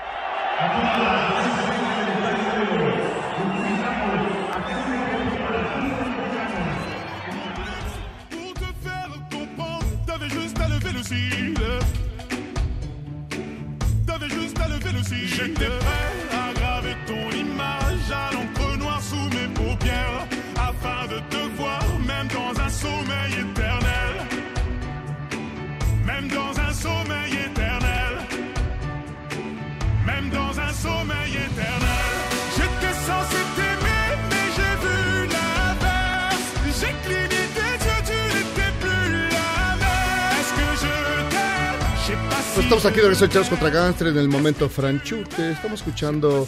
Cada vez más ah, fea tu música, cabrón. No, no, no.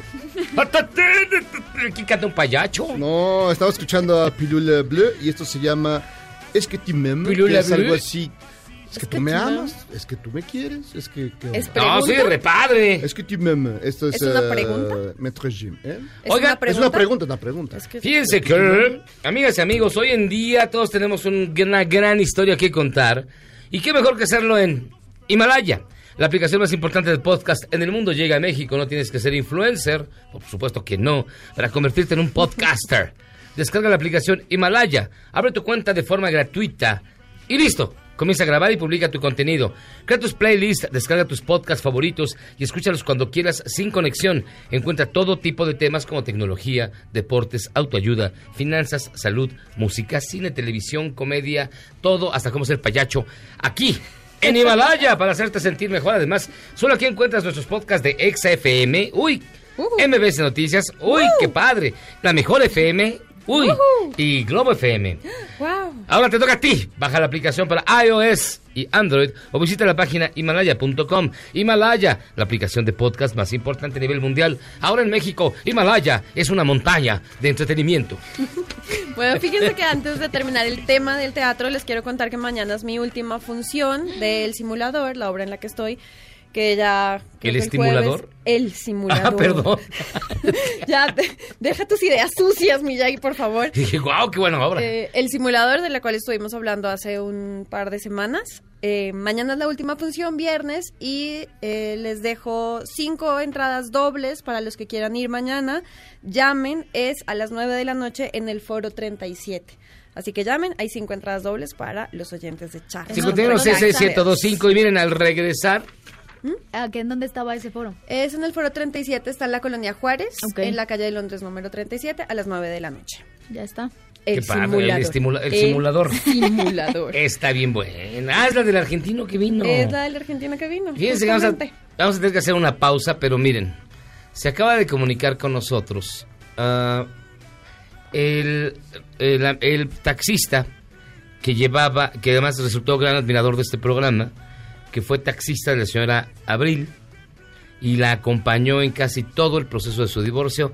Cuando regresemos de la pausa y más adelante les vamos a leer lo que nos escribió. Ya hablamos con él, verificamos evidentemente la información antes de darla al aire y tiene algunos datos que platicarle. Una exclusiva más, ¿qué le digo? De charros contra gangsters. Vamos y venimos.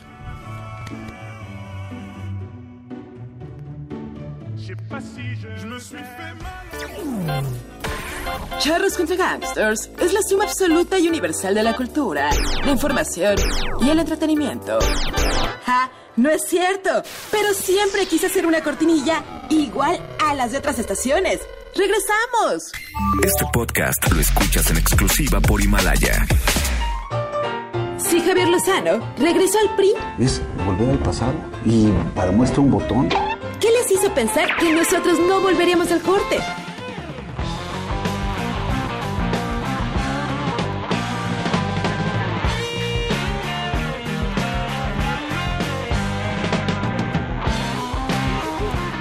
Pues al fin música más cotorra para pasar un rato cotorro en este programa que es el mejor de la radio. Lo puso Jairo Calixto Albarrán. Esto es eh, Edward Winter, el, El, del- ese el- gran el albino. Ese gran albino. El albino gigante. El albino gigante, que esto se llama, que está interesante. Frankenstein se llama ese rolón macizo. ¿De qué año? Ah, no tengo idea. 72. ¡Ay, Jairo Calixto! Ah, no, pero Eh, tan, taran. Es el, el, el riff más conocido. Pues de Frankenstein, de Edgar Winter. ¿Cómo se llama el hermano?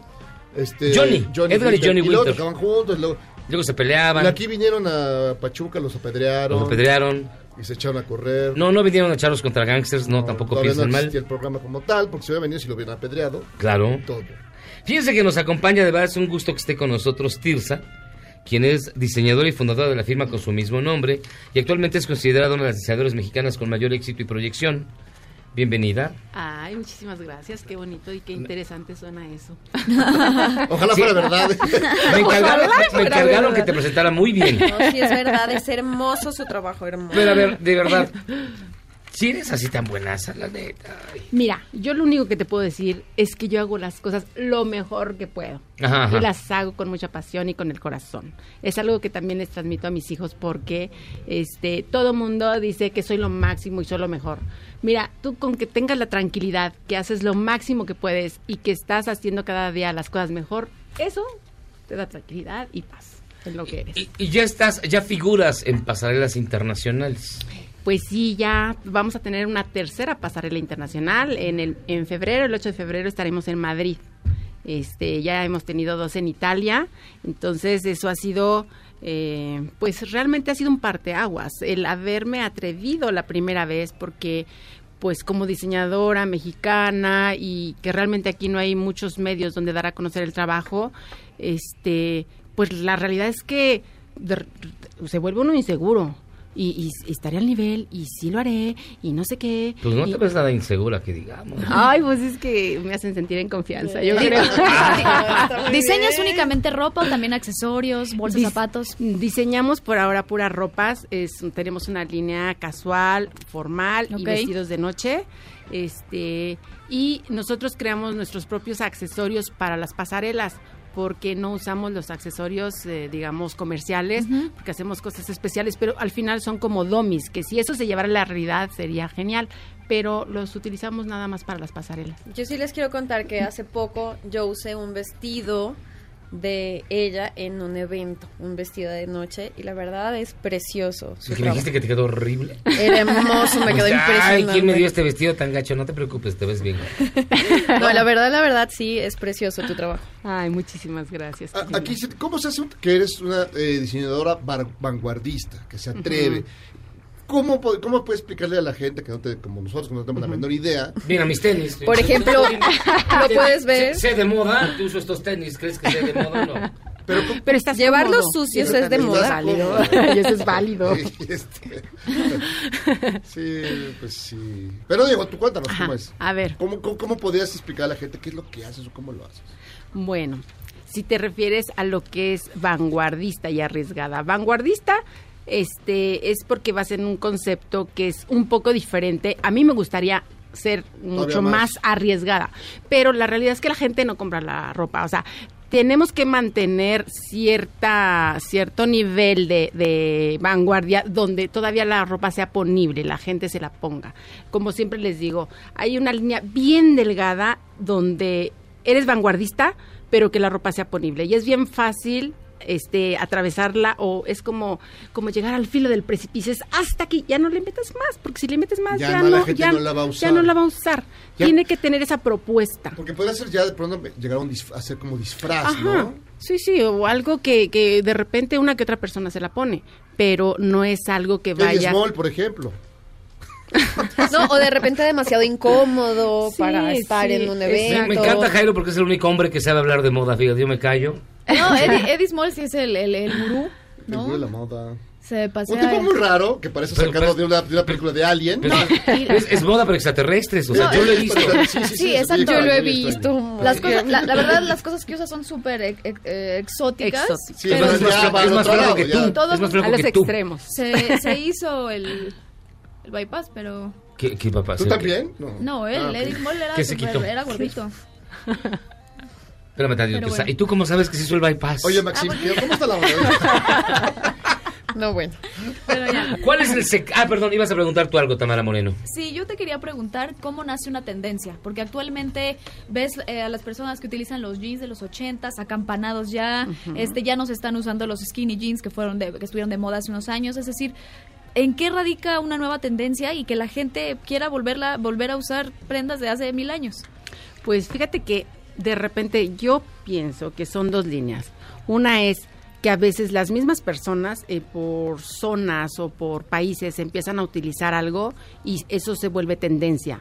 Pero también se supone que los que lanzan las tendencias son los grandes diseñadores, las grandes firmas. Ahora, es como una lluvia de ideas. Ellos proponen y realmente, y esa es el- la labor de un diseñador, proponer, crear cosas a lo mejor de repente muy exageradas, muy exóticas, detalles este, excesivos, pero ya las marcas, digamos, más comerciales dicen, ah, pues tomo esto, tomo esto, esto sí se vende, y la realidad es que cuando ya algo se vuelve a nivel masivo, una tendencia muy fuerte, es porque ya fue probada, porque ya tiene años, porque o sea, ya realmente pasó muchas pruebas, pero las tendencias como tal normalmente las lanzan los diseñadores, este, pero también pueden eh, nacer a partir de una necesidad en ciertas zonas, ¿no? En ciudad, país o como sea. Para tu última colección, ¿en qué te, en qué te mm, inspiraste? ¿O cuáles son como los elementos que normalmente dejas volar tu imaginación? Bueno, ahorita esta colección realmente me ha apasionado muchísimo. Me inspiré en las amazonas griegas, porque digo amazonas y todo el mundo. La Mujer Maravilla. Este, básicamente. Ay, no, pero no. No es la Mujer Maravilla. mini- minifaldita. No, es, o sea, es una inspiración, pero no hay, no tenemos minifalditas. Sin embargo, tenemos cosas muy sensuales, pero cosas que también hacen ver un outfit como con mucha fuerza, con mucho poder, sin perder la sensualidad y, y la feminidad que caracteriza a las amazonas también. Tienen esta dualidad, ¿no? De la fuerza, eh, el arrojo eh, y la sensualidad de, Wow. de estas mujeres. Ah, Esa es mi inspiración. Estoy, estoy viendo las fotos. Wow. Guau. Oye, bueno, uno piensa que esta vida de- del diseñador de moda es como muy glamorosa y todos son cócteles y todo es vida así de fachada. Fashion y y fashion todo, y todo guau, eso. ¿No es cierto? Pues mira, este, como verdad, sí. un rato. Pues la verdad sí me la paso a todo dar. Tengo aquí un par de esclavos aquí afuera. No, no es cierto.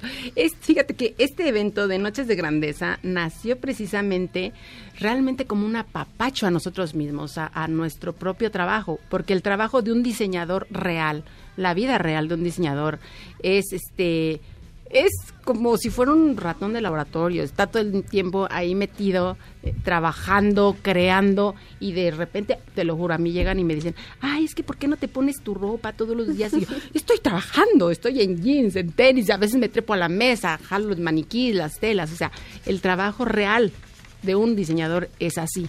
Tal vez cuando ya no diseña tanto, cuando ya se volvió famoso, cuando ya gana millones, puede, puede, puede que, que haya un poco más Pero de no glamour. lo que atrás un trabajo de un- en una pasarela es una cosa.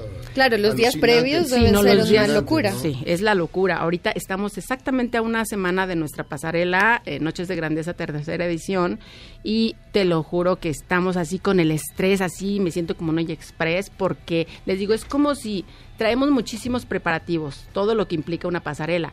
Digo, al final, la última semana se va cerrando todo, se vuelve como si fuera un cuello de botella, le digo, todas las decisiones, lo que no se, o sea, no se haya resuelto antes, este, se junta todo y es un estrés porque ya quiere uno que todo quede maravilloso. Entonces yo siempre procuro pues tener el más tiempo posible para ir resolviendo cosa por cosa y no se nos junte todo al final, pero sí es la locura, definitivamente. Yo no sé nada de moda, así que te pregunto, ¿cuánto cuestan las camisas? Eh, los calzones de manta. ¿Y los calzones manta en cuánto están? Pues todavía no hacemos este camisas, Ah, está bien. Entonces, ¿qué ropa te de hombre, todavía no, apenas estamos Dijiste camisas, este, hice una, hice una casa de, a- una cara de asco. De camisas. Sí que tiene, ¿tú qué usas? No, no, no, no, él. güey. O sea... Pues sí, ¿no? Perdón, ¿qué? Este, nada más pura ropa para dama. ropa para dama por el momento. La idea es este crecer, obviamente, y en un futuro también tener la línea para caballeros, por supuesto, y luego la kids y así como ¿La vendes, ¿por qué no, ¿la verdad? vendes en línea o tienes alguna Mm, tienda física? Tenemos una boutique este, que está en el sur de la ciudad, está en Majuelo 177. Eh, también vendemos en boutiques multiva- multimarcas, o sea, vendemos mucho de mayoreo. La gente va y nos compra para distribuirla, bueno, para venderla en sus boutiques. Este, también la vendemos en línea, eh, nada más que digamos de- todavía no está la página así como donde nada más le picas y compras y así, lo hacemos más como coloquial, ¿no? Se pone directamente la persona eh, por medio de redes sociales y ahí se hace la venta. Este, y próximamente, eh, yo espero que el próximo año eh, estemos ya en tiendas departamentales importantes aquí en México. ¿Cuál es tu sueño, Tirsa? Ay, mi sueño. Son tantos. El más cercano. Uno. Uno. Pues yo creo que estoy viviendo. ¿Ves a un- la América campeón? ¿Era el Cruz Azul campeón acaso? Estoy viviendo uno de mis sueños y precisamente la campaña que traemos ahora de Tirsa con la que vamos a lanzar la nueva imagen el- la próxima semana viene enfocada a todo esto. O sea, yo no me imaginaba cuando... O sea, realmente yo empecé, por ejemplo, en la moda de puro hobby. O sea, yo porque me hacía mi ropita a los 15 años y aprendí así, ya después lo estudié. Entonces yo nunca me imaginé que podía llegar este a realmente hacer cosas importantes o relevantes o que un día podría estar en un programa de televisión, en un programa de radio, o sea, eso- Charles contra Gangsters, es el sueño no, de mucha eh, gente. No, pues, o sea, yo nunca me imaginé conseguido. que podría estar en Charros contra Gangsters, por. Dios. O sea, No es sabes el trabajo que costó, ¿eh? No, no te cuento, aquí está Felipe, no te cuento las negociaciones que tuvimos que pasar para que estuvieras por acá. Sí, es, es, estoy viviendo un sueño y realmente, por ejemplo, ahorita eh, que el desfile que viene de Madrid, o sea, me abre tantas posibilidades porque realmente eh, para esas fechas yo ya voy a poder tener eh, mi línea en una boutique en Madrid donde están diferentes diseñadores de otros países. Entonces, para mí eso era inimaginable. Y ahorita que, que digo, es hacer las cosas, o sea, cualquiera lo puede lograr con mucho trabajo, con esfuerzo, con disciplina, con pasión, lo puede lograr. Entonces todo viene enfocado en este sentido. Tirsa, diseñadora de modas y fundadora de la firma con su mismo nombre, actualmente es considerada una de las diseñadoras mexicanas con mayor éxito y proyección. Gracias por estar con nosotros, de verdad. No, al contrario, es un placer estar aquí y un gusto. Y cuando hagas camisas me avises. Por supuesto, y espero verlos en el desfile, de verdad. Ay, Claro voy, que sí, yo seguro. sí voy a Va a estar haber muchísimas muchachas guapísimas, ¿eh? Eso sí, eh, solo por eso voy a ir. Listo. Muchísimas gracias. Tirsa. Gracias. a Vamos a una pausa y vamos a regresar. Al regresar vamos a platicar con Roberto Tinoco sobre la calabaza y el dulce de calabaza. Vamos y venimos y también es jueves de adopciones.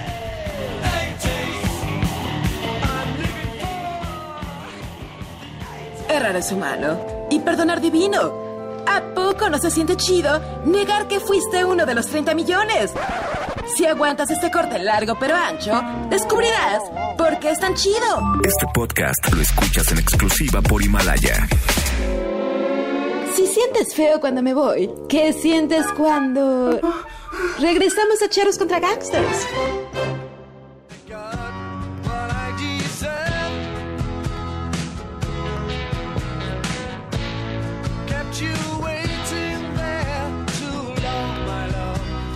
Estamos de vuelta a Charlos contra Gangsters escuchando Badfinger. Así es, en un, re- en eh, una, una chañadita la rola que tiene su rato, pues ya se oye un poquito mejor, más limpio. ¿Cuál? ¿La de Baby Blue? Así No, es. pues- Es una, una remasterización del 2010. O sea, que apenitas. No, apenitas hace casi 10 años. Sí, bueno, apenitas tomando en cuenta que hay Un cosas chorro. También apenitas, apenitas llegó Roberto Tinoco, que hoy está celebrando como buen cultor de la culinario el Día de Acción de Gracias de los Estados Unidos, que es una celebración allá, es más importante incluso que la Navidad para los norteamericanos. Y él viene a platicarnos precisamente del menú o de- específicamente de lo que traes aquí que veo. La calabaza. No, bueno, ya este dijiste como la mitad de mi nota, entonces ya me voy. No, no es cierto. Este, sí, como bien dice Miyagi, el cuarto jueves de noviembre, eh, todos los años, se celebra el Día de Acción de Gracias, el Thanksgiving, ¿no? Que se cree que se celebró cuando los peregrinos este, británicos este, celebraron una cena con su primer cosecha, eh, con los nativos americanos, se juntaron, todos fueron felices y comieron, ¿no? Este, compartieron los frutos y también este, eh, otras cosas, ¿no? Eh, se empezó a comer pavo eh, aproximadamente, bueno, la festividad la inició Abraham Lincoln. Abraham Lincoln. Ah, no me digas. Sí, Abraham Lincoln dijo, vamos a celebrar el Thanksgiving y ya desde ahí se volvió una tradición. De hecho, el presidente en turno de los Estados Unidos el día jueves de Acción de Gracias, este, se pone a elegir entre dos pavos y a uno lo decide perdonar, es decir, que le deja vivir y al otro se lo van a terminar cenando ese día en la Casa Blanca. ¿no? Una cosa muy triste. Lo más tradicional de... de- Pobre de- pavo. la, la- la- la- la cosa más tradicional para cenar ese día es obviamente el pavo y tiene diferentes este, acompañamientos, ¿no? El stuffing, que es el- la cosa con lo que lo pueden rellenar o no. Hay gente que cuece el, el relleno por aparte, hay gente que lo cuece dentro del pavo. ¿Y qué trae ese relleno? El relleno puede traer desde pan hasta frutas, incluso carnes, este, ese tipo nueces, ese tipo de cosas. Y el dressing, que son diferentes como gravies o salsas con las que se acompañan. Se usa, com- se usa comerlo mucho con salsa de arándanos. también. Casi siempre es dulce, ¿no? Casi siempre es dulce, sí, sí. Y muchos acompañamientos, muchos vegetales como calabacitas, coles de Bruselas, papas, ya saben que en Estados Unidos hay como 20 millones de papas, este, mu- muchas verduras, espárragos y cosas así. Pero algo que es muy típico de la temporada allá, que seguramente a la gente que le gusta ir a los cafés de la sirenita, es la calabaza. ¿No? el, el fruto este grande que se desperdician millones y millones de calabazas en Halloween solamente para hacer Las esas caritas, esculturas, las ¿no? figuras, sí. Las de los jack o lanterns que les llaman en Estados Unidos. Amo Y- cuando hablas así, como Jack o Lanterns. Jack o lanterns. Qué chido. Ajá, y luego, que son las que tienen como forma de calabacita, o sea, la Sí, calabaza sí, sí. picada con la cara de así. como- Sí, que le ponen acá la velita para que se que ilumine, bla, bla, bla, ¿no? Este, y ya para noviembre, pues ya se la comen, la, la calabaza, en diferentes presentaciones. Y yo les traje un postre que es muy típico de encontrar en las mesas este, Estadounidenses. americanas, eh, estadounidenses, en estas fechas, que es el pie de calabaza, ¿no? Mm, está buenísimo. Este lo hizo Auli. Si bien no es un postre que, ven, que vendamos en el restaurante, sí quería preparar algo diferente para que lo pudiéramos probar, la gente se lo imagine. Es muy sabroso. La verdad, yo nunca había comido un pie de calabaza porque no me gusta la calabaza como tal. ¿En qué consiste tu pay? Mira, el pie consiste obviamente en calabaza de Castilla horneada.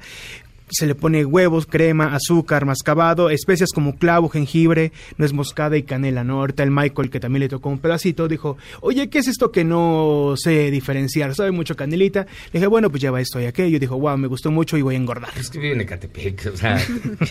No es Eh, buscar eh, él- su dulce es el Twinkie, o sea, es el, dul- el- el dulce típico de Catepec es el Twinkie. sí, o sea, Por ejemplo, hoy el embajador este, Landó compartió que está en Nantucket, que sus suegros este, hicieron una gran cena, subió ahí las fotos. Este, yo creo que está haciendo mejor este, chamba como secretario de turismo que el secretario de turismo que tenemos, pero bueno, este, informa más sobre lo que hay que hacer de México y se siente muy orgulloso de las tradiciones mexicanas. de. Exacto. No, jamás. Sí, no, aquí el 15 de septiembre también hablábamos que hasta se Sí. disfrazó de, de chile y de taco a su Sí, hija y de una, no sé qué. una cosa maravillosa el embajador Landó. Pero bueno, no hablemos mal de nadie del- de, de- de ningún lado. Hay algunos restaurantes que sirven este cena de Thanksgiving porque si hay una... Yo fui a un buffet hoy de Thanksgiving. ¿En dónde? ¿En ¿Aquí? dónde? ¿Qué? ¿Fuiste? En, en la embajada norteamericana, ¿dónde ah, más? ah, obviamente, por favor. Perdónenme. ¿A dónde No. más voy? Bueno, sí, se me olvidó. ¿Dónde más nos invitan? Bueno. Hay muchos lugares que Has sirven- de Ballet Parking. ¿qué le Sí, sí, bueno, pero bueno. Hay muchos lugares que sirven cena de Thanksgiving, algunos que ustedes conocen como es el pinche gringo barbecue, que una vez logramos hablar de ellos. Dos, tres, es- no está tan malo. El Shanat, que está dentro del, res- del Hotel JW Mario, un restaurante que se llama Lalo, eh, Carlota, la Hacienda de los Morales, el Pan y muchos más que van a servir cena de Thanksgiving. Por si alguien quiere sentirse un poco estadounidense y cenar como ellos esta noche, hay varios restaurantes en la ciudad que están ofreciendo cena especial de ¿Sabes, este día. ¿Sabes qué es lo malo? Que es demasiado dulce. El- todo el tono parejo de la comida Sí. Sí. es terminas muy dulzoso. Sí. No hay como contraste de sabores. Sí. ¿Cuál es, pero- el, ¿Cuál es el postre más popular en, en Día de Acción de Gracias? Este, Este. precisamente, sí, el pay de calabaza. Sí, es el postre más, más concurrido. O sea, digamos, esa era la diferencia fundamental entre el, el pavo relleno a la mexicana que este pavo de, Sí. de acción de gracias, eh, que es más dulce, o hay otros elementos. Bueno, es que generalmente la comida navideña también la tiran hacia lo dulce, ¿no? Recordemos que tenemos aquí la típica ensalada de manzana, ¿no? Mm, sí. Que se puede acompañar con cosas picantes, ¿no? Como con un lomo enchilado, una pierna adobada. ¿Qué? Usa- us- se usa este tipo de cosas. Hay otra ensalada. ¿A ti te gusta el lomo enchilado? Este. No le hagas caso. No no le hagas vamos a caso. hablar. Bueno, ok, luego. También hay otro tipo de ensaladas que es este con betabel, este y mandarina y nueces que no tampoco es mucho de mi agrado, pero también aquí en México se usa que la comida de Navidad sea un poco pegado a lo dulce. ¿No? Bueno, Mm. aunque tenemos el bacalao y los romeritos que es lo contrario. Sí, tú- aquí te pregunta por el turken. Por el turken. El Alberto turken. Neri. ¿Qué es el turken? Que también es una como comida, un plato común en esta... En esta Bueno, he escuchado de la combinación esta rara, pero bueno, me tengo que informar un poco más sobre el turken, les debo esa información. Sí, sí, Pero, sí. pero, ¿qué es lo que lo caracteriza? Entonces, los, los tonos dulces, el guajolote, el, eh, las- los, los potajes, estos, los Sí, purés, sí, los el gravies, gravies, el sí, arándano, que el es arándano, asqueroso. sí. O sea, todo es- Bueno, el arándano es rico, pero Es ya...